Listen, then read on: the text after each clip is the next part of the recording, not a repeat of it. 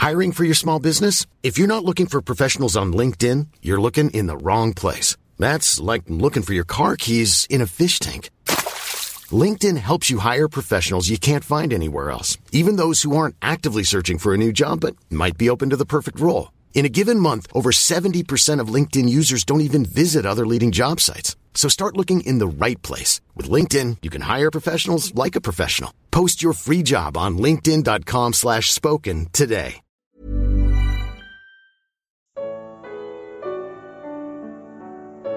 Será que o que Jesus disse aconteceu? Evangelho de Lucas. Comentário de Mari Persona. Os versículos 20 ao 24 de Lucas 21, capítulo 21 de Lucas, falam do cerco de Jerusalém e da destruição do templo pelos romanos no ano 70 da era cristã. Quando Jesus diz que não ficaria pedra sobre pedra, ele falou sério. O templo foi incendiado e todo o ouro dos revestimentos, vasos e utensílios se derreteu com o incêndio, infiltrando-se por, entre as pedras da construção. Para recuperar o ouro, os romanos desmontaram e rasparam pedra por pedra, deixando no lugar apenas a laje, que hoje é ocupada por uma mesquita, e um muro, um muro de arrimo, que é conhecido hoje como o Muro de Lamentações, que servia para segurar o aterro do terreno. Quando, vier, quando virem Jerusalém rodeada de exércitos, vocês saberão que a sua devastação está próxima, pois esses são os dias de vingança, em cumprimento de tudo o que foi escrito. Haverá grande aflição na terra e ira contra este povo cairão pela espada e serão levados como prisioneiros para todas as nações. Jerusalém será pisada pelos gentios até que os tempos deles, os tempos dos gentios, se cumpram. Lucas 21, de 20 a 24. Esse cerco e destruição foram profetizados por Daniel no capítulo 9 do seu livro. Dos versículos 23 ao 27, o profeta fala de um período de 490 anos da história e do futuro de Israel, que começa com a reconstrução de Jerusalém e do templo, que é descrita em Esdras e Neemias. Então o profeta revela a vinda e morte do Messias, seguidas do cerco e destruição da cidade e do templo, que foram ocorridos no, no ano 70 da era cristã. A profecia de Daniel ignora o período de quase dois mil anos da igreja e passa logo a tratar dos sete últimos anos que precedem a volta de Cristo para julgar as nações e estabelecer o seu reino. É nesse período de, de sete anos, ou semana de anos, que o anticristo, o governante que virá, de Daniel 9, 26, fará uma aliança com os judeus, porém os enganará. Esse governante será líder do mesmo povo que destruiu o templo há dois mil anos, o que nos dá a entender que o Império Romano será restabelecido com um misto de totalitarismo e democracia. A estátua do sonho de Nabucodonosor, decifrado por Daniel no capítulo 2 do seu livro, tinha as pernas de ferro, que representavam o Império Romano, e os pés de ferro misturado com barro que indicavam o ressurgimento do mesmo império no final, porém como, como uma mescla de poder autoritário e vontade do povo.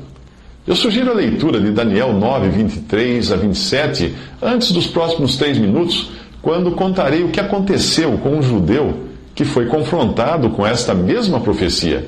Esse povo que rejeitou e matou o seu Messias dará as boas-vindas ao Anticristo, juntamente com a cristandade apóstata que ficar na terra após o arrebatamento dos verdadeiros salvos, que é a igreja.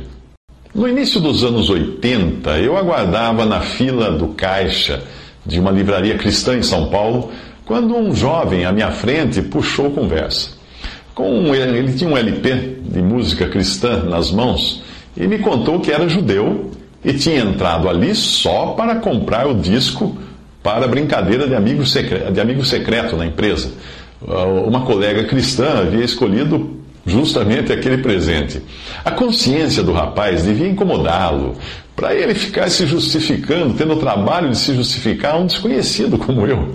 O seu olfato judeu certamente desaprovava a sua presença ali entre pessoas que exalavam o aroma de Cristo, como fala em 2 Coríntios 2,15. Eu decidi então acrescentar mais umas gotas desse perfume, falando do Evangelho com versículos tirados do Novo Testamento da Bíblia, que eu tinha nas mãos e tinha ido ali comprar. A sua rejeição foi imediata. Em tom de zombaria, ele declarou: Nós judeus, quando pegamos uma Bíblia, descartamos logo o Novo Testamento porque é tudo mentira. Eu senti-me totalmente impotente. Como falar do Evangelho sem usar o Novo Testamento? Então um homem que estava atrás de mim na fila pediu licença, pegou a Bíblia das minhas mãos e, abrindo no, no capítulo 9 do livro do profeta Daniel, no Antigo Testamento, começou a ler a partir do versículo 24. Eu logo vi que o rapaz demonstrou aprovação, porque era o Antigo Testamento. Ele acenou a cabeça, a cabeça uh, aprovando. Uh, a passagem identificava uh, com semanas, semanas de anos, os principais eventos passados e futuros da história de Israel. Ali dizia: 70 semanas estão determinadas sobre o teu povo e sobre a tua santa cidade, desde a saída da ordem para restaurar e para edificar Jerusalém até o Messias, o, o príncipe, haverá sete semanas e 62 semanas. Isso totaliza 69 semanas ou 483 anos. As ruas e o muro se reedificarão, mas em tempos angustiosos.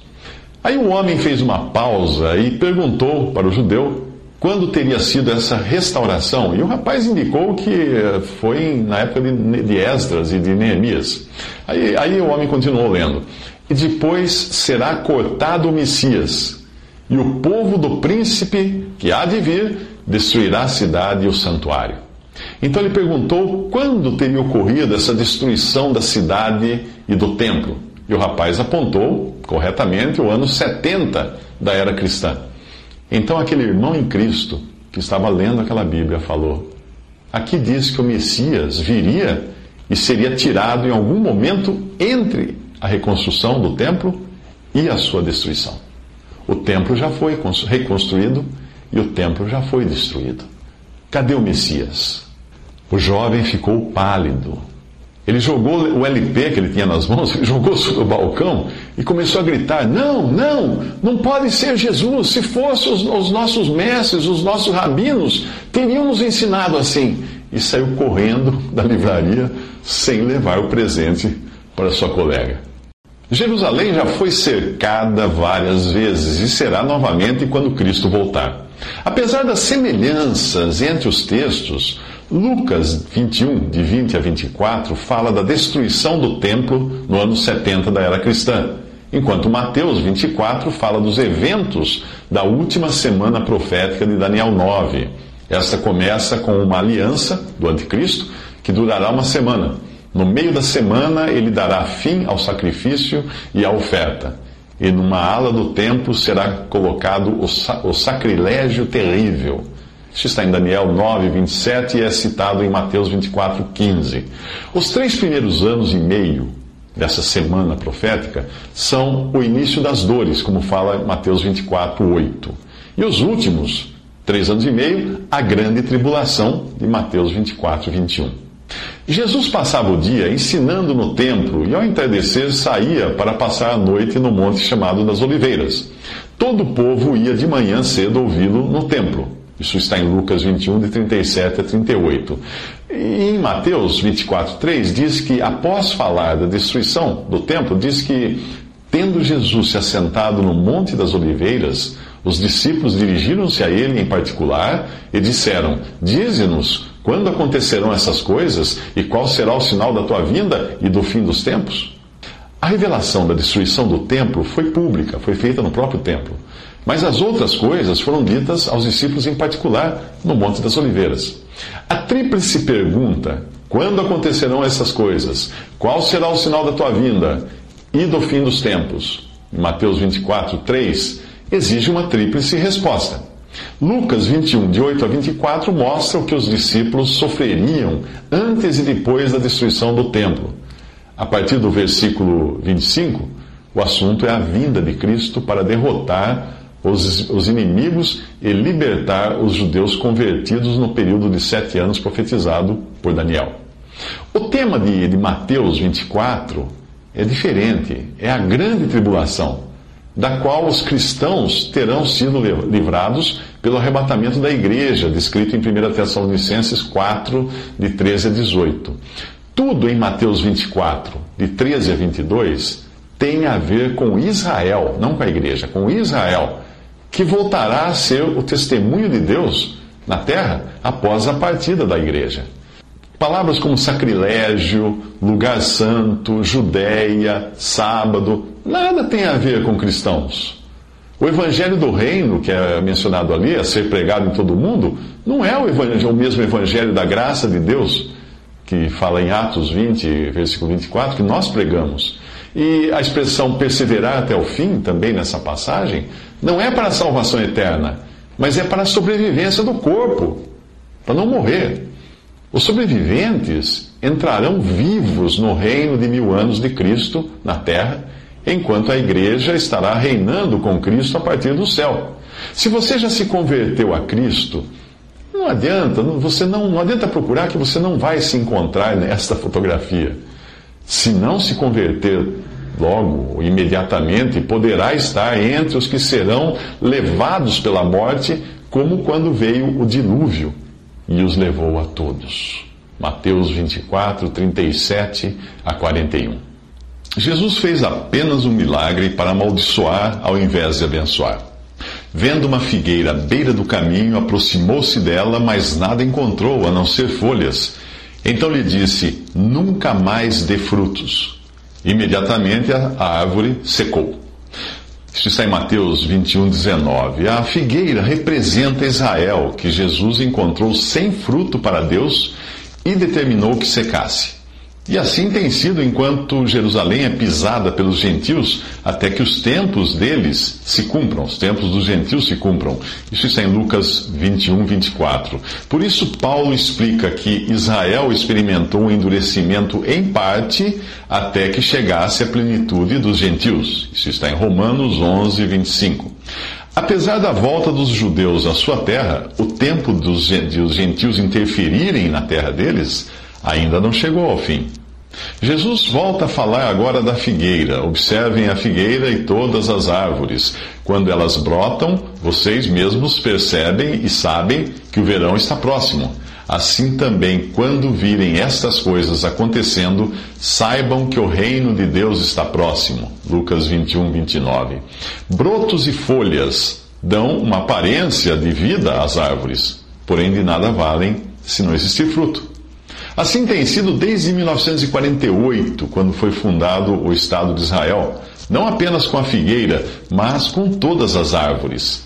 Nos últimos anos, a Israel renasceu graças à capacidade do seu povo, e o petróleo fez com que as nações vizinhas passassem de tribos nômades a potências com influência global. Mas nada de fruto para Deus.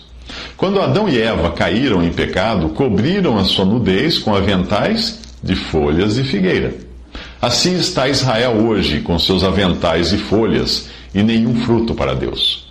A volta à sua terra ainda não é o cumprimento da profecia do Antigo Testamento que diz: Quando vocês e os seus filhos voltarem para o Senhor, para o seu Deus e lhe obedecerem de todo o coração e de toda a alma, de acordo com tudo o que hoje lhes ordeno, então o Senhor, o seu Deus, lhes trará a restauração e terá compaixão de vocês e os reunirá novamente de todas as nações por onde os tiver espalhado.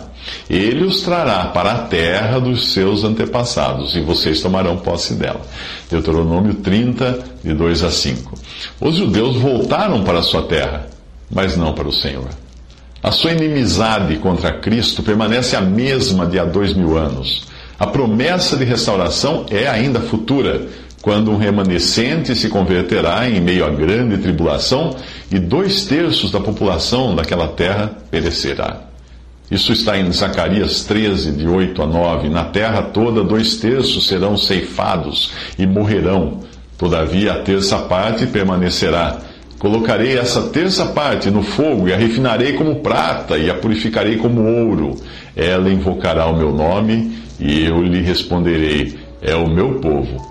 Direi, e ela dirá: O Senhor é o meu Deus.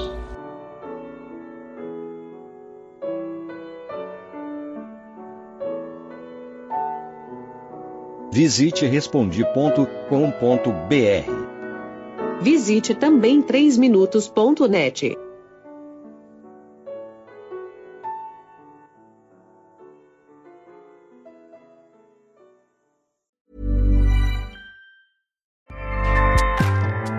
ACAST powers the world's best podcasts.